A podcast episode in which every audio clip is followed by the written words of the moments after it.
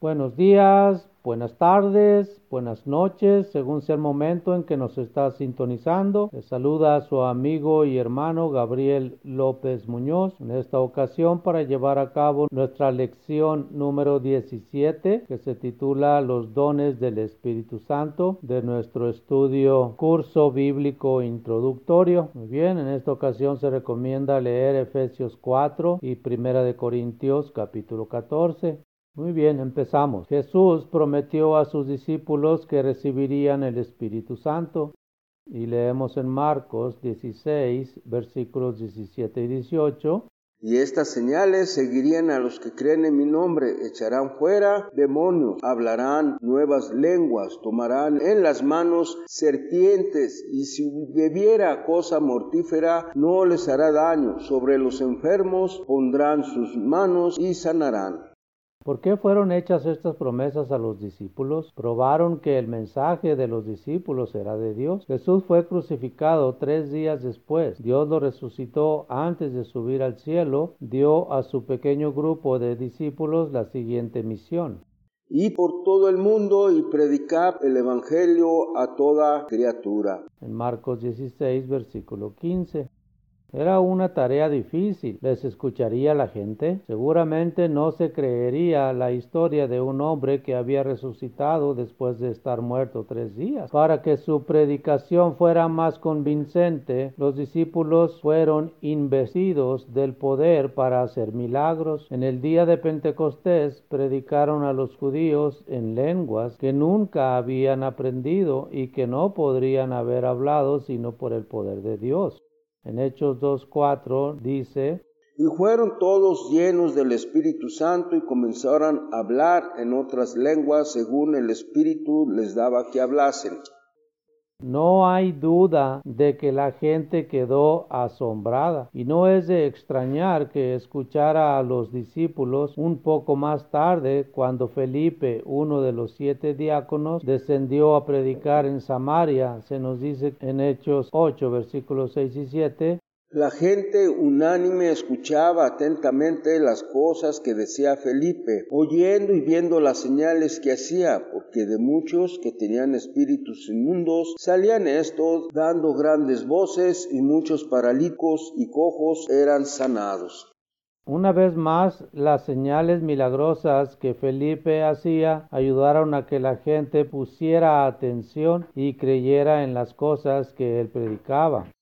Los dones del Espíritu ayudaron a guiar a la iglesia. Como resultado de la predicación en el día de Pentecostés, tres mil personas se unieron a los discípulos y así la iglesia cristiana tuvo un comienzo bastante prometedor. Pero vamos a ver cuántos se bautizaron en Hechos 2.41. Así que los que recibieron su palabra fueron bautizados y se añadieron aquel día como tres mil personas.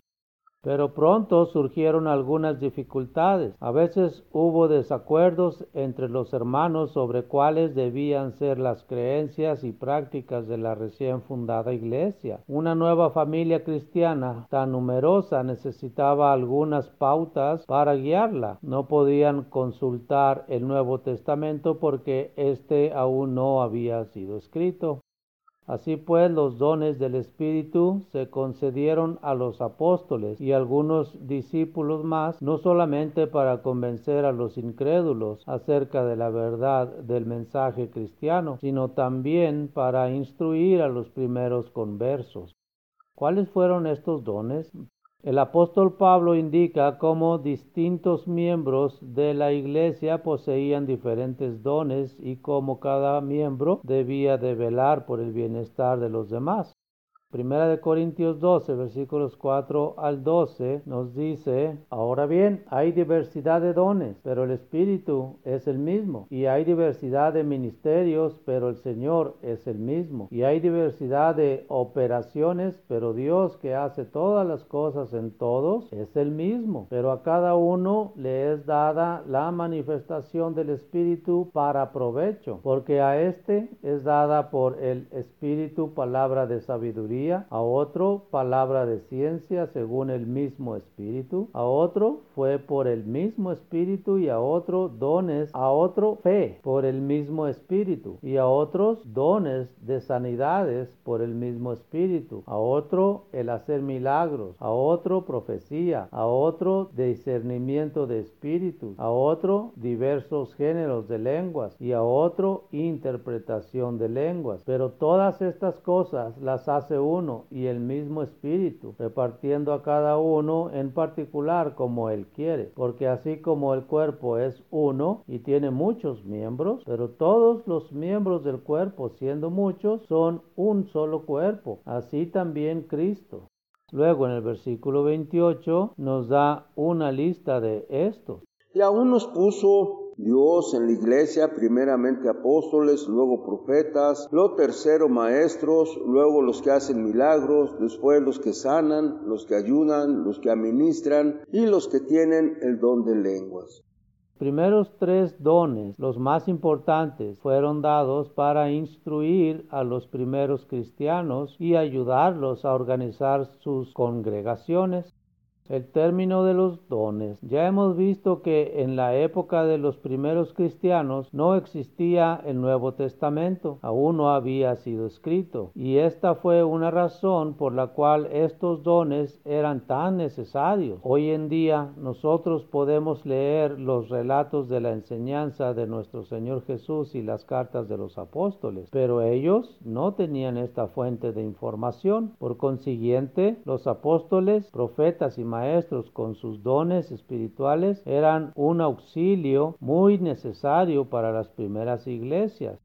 Cuando el Nuevo Testamento se terminó de escribir, no había ya necesidad de esta ayuda especial de Dios. Todo lo que los cristianos necesitaban saber ya estaba escrito para ellos en la Biblia. Así pues, los dones del Espíritu fueron retirados. El apóstol Pablo dijo que esto sucedería en 1 Corintios 13, versículo 8, donde leemos, el amor nunca deja de ser, pero las profecías se acabarán y cesarán las lenguas y la ciencia acabará.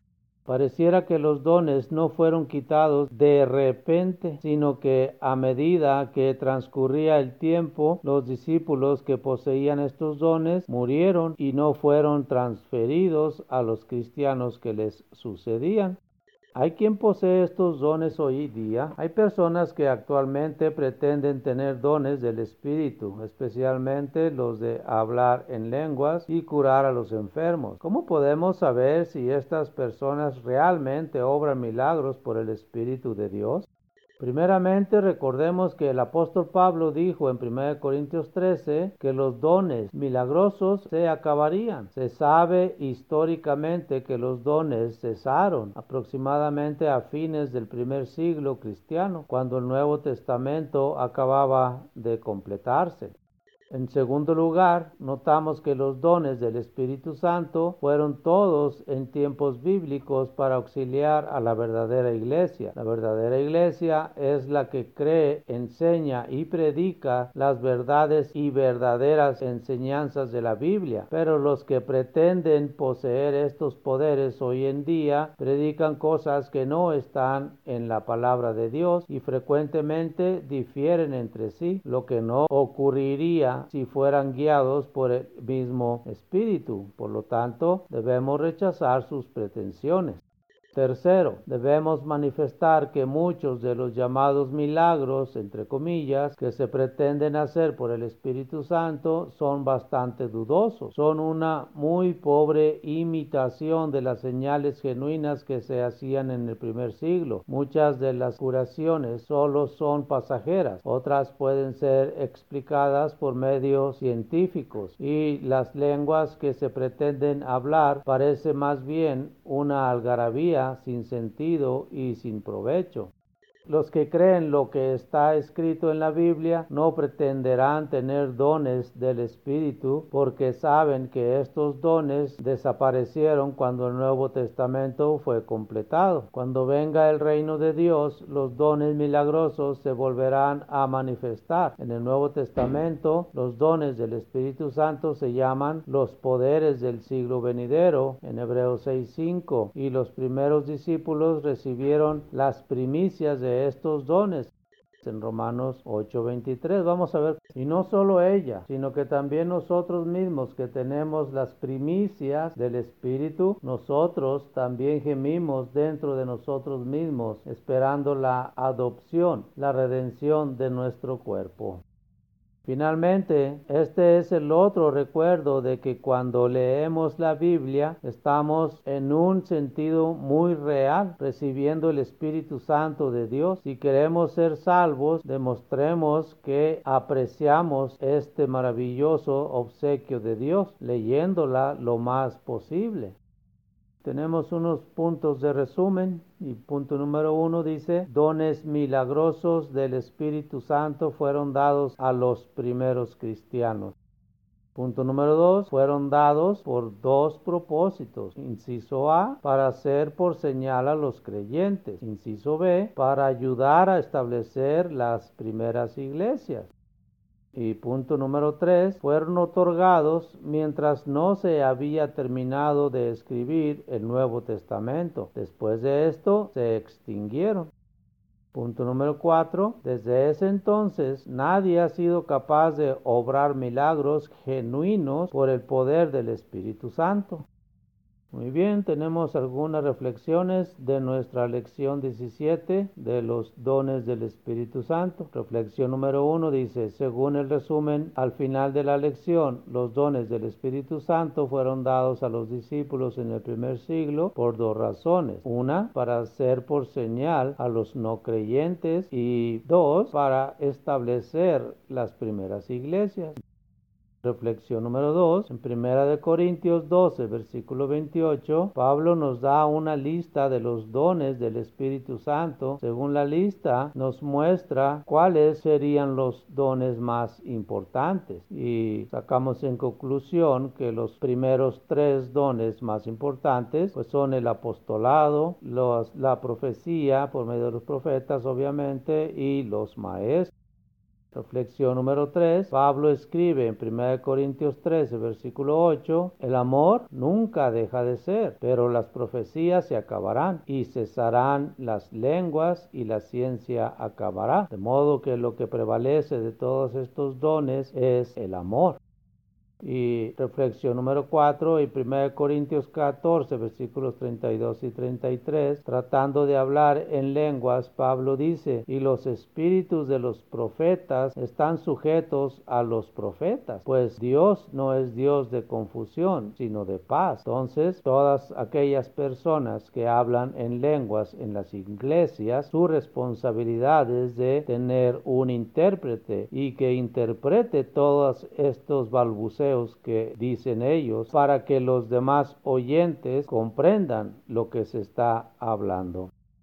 Muy bien amigos, esto ha sido nuestra lección 17. Esperemos si les haya sido de mucho provecho. No se pierdan nuestra próxima lección, la lección número 18, el significado de la cruz. Va a estar también muy interesante. Ya sabes, si tiene alguna duda, alguna pregunta, algún comentario bíblico inclusive, siéntase libre de llamarnos. Estamos en el número de teléfono 33 10 19 38 38. O si gusta hacerlo por vía electrónica, Estamos en Estudios Bíblicos México arroba gmail.com. También estamos en www.labiblia.com. Ahí estaremos pendientes para atender todas sus dudas o preguntas que les surjan. Pues ya sabe amigos, estamos pendientes para recibir sus preguntas, sus comentarios. Sin más, se despide su amigo y hermano Gabriel López Muñoz. No sin antes desearles que Dios los bendiga mucho en el estudio de su palabra y